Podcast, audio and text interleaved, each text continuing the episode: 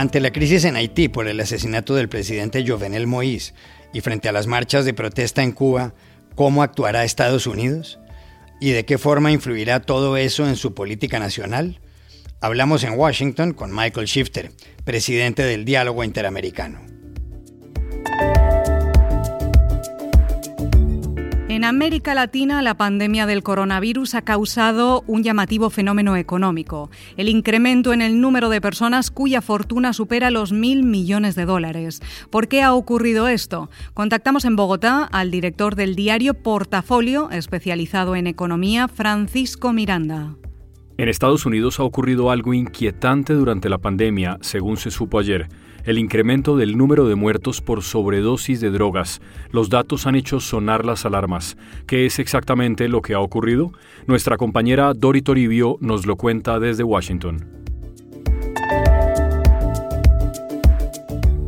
Hola, bienvenidos a El Washington Post. Soy Juan Carlos Iragorri, desde Madrid. Soy Dori Toribio, desde Washington, D.C. Soy Jorge Espinosa, desde Bogotá. Es jueves 15 de julio y esto es todo lo que usted debería saber hoy.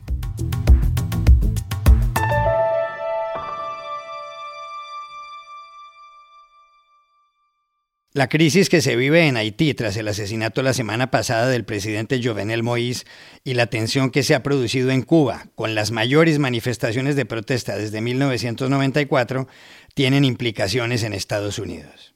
En Haití, el primer ministro interino Claude Joseph ha pedido ayuda a la comunidad internacional para saber por qué fue asesinado Moïse. En Cuba, el líder del régimen, Miguel Díaz Canel, y el ministro de Exteriores, Bruno Rodríguez, culpan a Washington de las marchas. Ante la posibilidad de que haitianos o cubanos decidan huir hacia suelo estadounidense, el secretario norteamericano de Seguridad Interior, Alejandro Mayorkas, dijo ayer de manera tajante, permítanme ser claro, si se lanzan al mar no vendrán a Estados Unidos. Allow me to be clear. If you take to the sea, you will not come to the United States.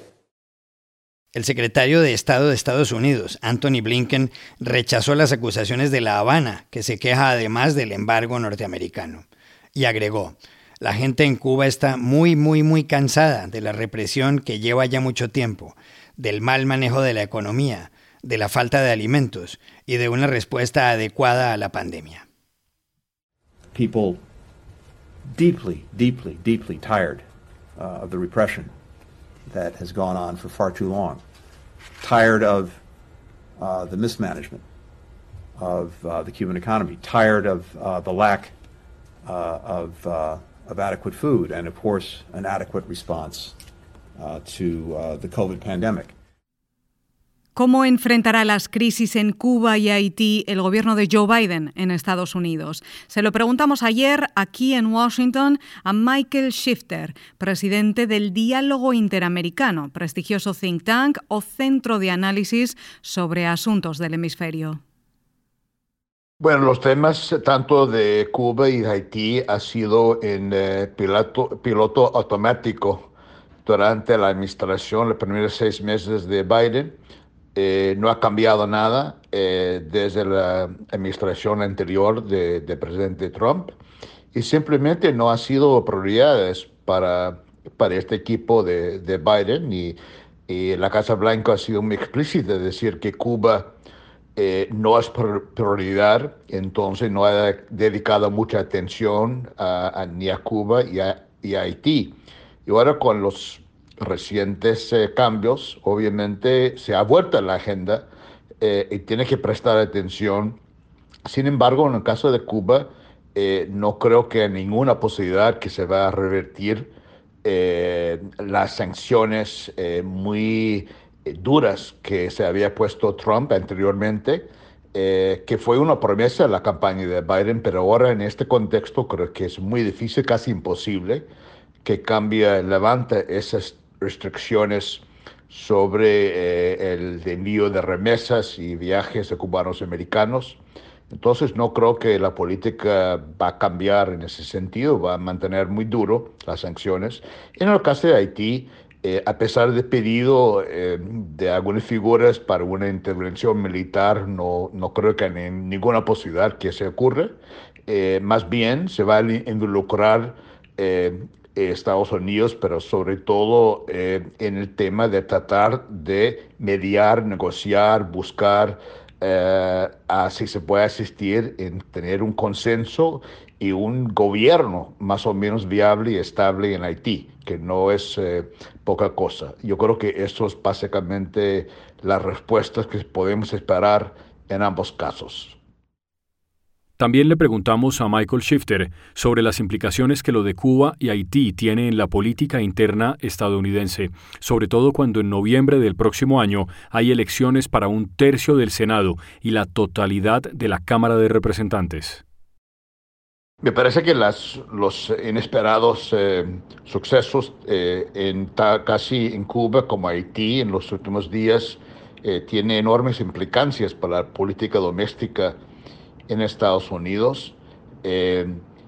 Florida es muy importante, siempre ha sido y sigue siendo importante y creo que la administración Biden, si bien no va a cambiar la política hacia Cuba, va a tener que encontrar un mensaje, una narrativa para contrarrestar los ataques eh, que seguramente van a venir con mucha fuerza, ya, ya se ve, pero se va a venir con más fuerza de republicanos que acusando a Biden de ser eh, demasiado suave eh, y, frente a la represión del, de la dictadura cubana contra los, los manifestantes eh, en la isla. Entonces, eh, me parece que ese tiene implicancias para los midterms, las, los, los, las elecciones que vienen el año, entrante, y Biden tiene que mostrar dureza frente y firmeza dentro de lo que está pasando. Y también en el caso de Haití tiene implicancias por el tema eh, en Cuba también, pero sobre todo en Haití, más que Cuba, el tema de, posibilidad de una, flujos migratorios de refugiados que puede salir en, una escenario, en escenario, un escenario en, Haití eh, de colapso total que, guerra civil, que es posible, que no se puede descartar, que podría provocar una salida de muchísimos haitianos eh, en barcos y botes hacia Florida y obviamente eso también es algo que Biden quiere evitar porque podría generar muchos problemas eh, políticos domésticos para él eh, antes de elecciones muy importantes del año que viene donde está en juego el, el, el control del Partido Demócrata tanto del Senado como la Cámara Baja.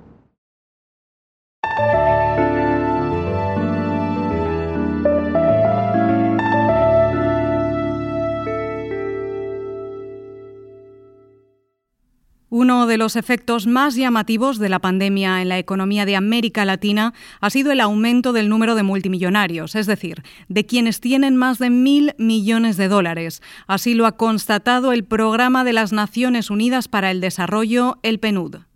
Según el estudio recogido por la revista Forbes y por BBC Mundo, entre otros, en América Latina, antes de la epidemia del coronavirus, había 76 multimillonarios. Ahora hay 107, y si la fortuna total de esas personas con anterioridad a la pandemia era de 284 mil millones de dólares, ahora es de 480 mil millones. ¿Por qué ha ocurrido eso? ¿Por qué mientras el número de pobres ha aumentado considerablemente con la pandemia en América Latina, el de multimillonarios se ha disparado? Para saberlo, llamamos a Bogotá a Francisco Miranda, director del diario económico Portafolio. La razón está principalmente en que estos empresarios, estos millonarios eh, latinoamericanos y también de otras partes del mundo, manejan mucho de, su riqueza en inversiones, especialmente en inversiones alrededor de las bolsas de valores, alrededor de acciones y demás. El comportamiento de las distintas bolsas de valores en el mundo, especialmente eh, Wall Street y, otras de otros países, eh, ha sido después de una caída al principio de la pandemia, ha sido en los últimos meses, eh, digamos, con máximos históricos. han tenido un crecimiento muy dinámico y eso ha permitido que la gran mayoría de estos empresarios, pues obviamente vean sus riquezas personales eh, crecer.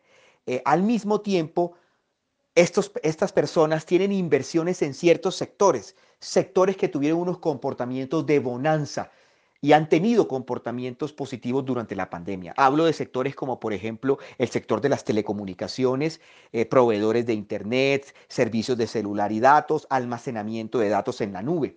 Por ejemplo, medios digitales de pago, plataformas de e-commerce, eh, eh, pasarelas, digamos, de pago. Asimismo, sectores como el sector financiero, con toda la inyección de, liquidez y de capital de los diferentes instrumentos eh, de recuperación de los distintos estados. Y por último, alrededor del sector salud, no solo en la, en la investigación, sino también en la prestación de servicios de salud, ahí se encuentran también inversiones de estos eh, nuevos eh, multimillonarios latinoamericanos. Lo cierto es que estos datos confirman que uno de los legados más nocivos de la pandemia será entonces un crecimiento eh, inaceptable en la desigualdad y en la inequidad global.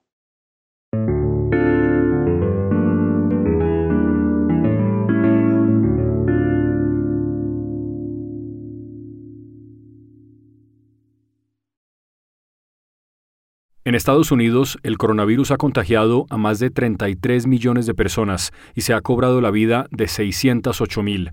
Ningún otro país arroja estadísticas semejantes, pero la enfermedad ha causado más estragos.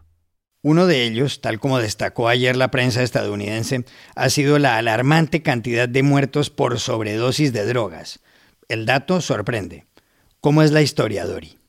Pues el tema es duro, Juan Carlos. En 2020 fallecieron más de 93.000 personas por esta causa, 93.331 para ser exactos. Se trata de un máximo histórico aquí en Estados Unidos. Estamos hablando de un aumento de casi el 30% respecto a 2019, según informó ayer el Centro para el Control y la Prevención de Enfermedades, CDC, por sus siglas en inglés. El estado más afectado es Vermont, en la costa noreste del país, donde las muertes por sobredosis se incrementaron alrededor de un 57,6% el año pasado. Y los opioides están detrás de la inmensa mayoría de los casos, como el fentanilo, un narcótico usado como analgésico que es 50 veces más potente que la heroína.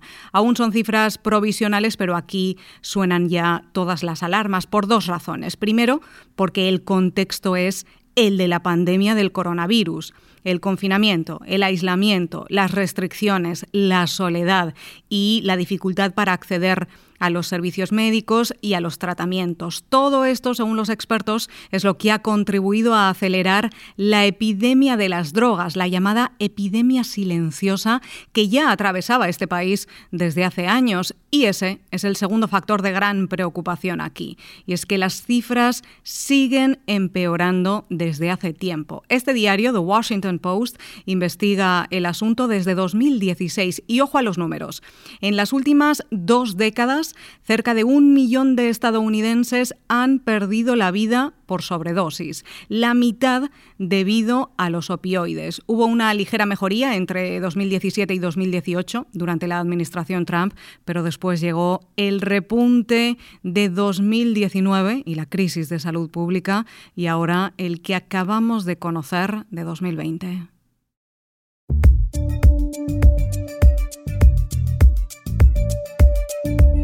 Y estas son otras cosas que usted también debería saber hoy. El presidente del Brasil, Jair Bolsonaro, fue trasladado ayer desde Brasilia hasta un hospital en Sao Paulo, en el que al momento de grabar este podcast se evaluaba si debía ser operado. Había sido ingresado en la madrugada en el Hospital de las Fuerzas Armadas de Brasilia. Llevaba 10 días con hipo y con dolores abdominales. Allí le encontraron una obstrucción intestinal que puede ser consecuencia del atentado que sufrió en la campaña presidencial de 2018, cuando fue acuchillado en el En los últimos tres años, Bolsonaro ha pasado cinco veces por el quirófano. El primer ministro británico Boris Johnson anunció ayer sus planes para prohibir la entrada a los partidos de fútbol a las personas que sean culpables de participar en ataques racistas por Internet, sin peros, sin excepciones y sin excusas, dijo en la Cámara de los Comunes de Londres. So that if you are guilty, Mr. Speaker, of racist abuse online of footballers, then you will not be going to the match. No ifs, no buts, no exemptions, and no excuses. Johnson advirtió a los directivos de las redes sociales que con la nueva legislación podrían enfrentarse a multas de hasta el 10% de sus ingresos globales si no eliminan el odio de sus plataformas. La medida llega tras los insultos que recibieron algunos jugadores afrodescendientes de la selección de Inglaterra tras perder el domingo frente a Italia en la final de la Eurocopa. En los Juegos de Tokio, que empiezan este 23 de julio, las camas de los atletas serán de cartón, acaba de anunciar el Comité Olímpico Internacional. ¿Por qué? Para dificultar las relaciones sexuales durante las competencias. El caso es que en la Villa Olímpica, ubicada en una isla artificial de 44 hectáreas en la bahía de Tokio, habrá 18.000 camas antisexo que solo soportarán el peso promedio de un atleta. Los organizadores ya habían anunciado que suspenderían la repartición de 150.000 condones, algo que ocurre desde las Olimpiadas de Seúl en 1988. Y aquí termina el episodio de hoy de El Washington Post, El Guapo. En la producción estuvo John F. Burnett. Por favor, cuídense mucho. Y pueden suscribirse a nuestro podcast en nuestro sitio web, elwashingtonpost.com, seguirnos en nuestra cuenta de Twitter, arroba el post, y también nos encontrarán en Facebook buscando el Post Podcast. Chao, hasta la próxima.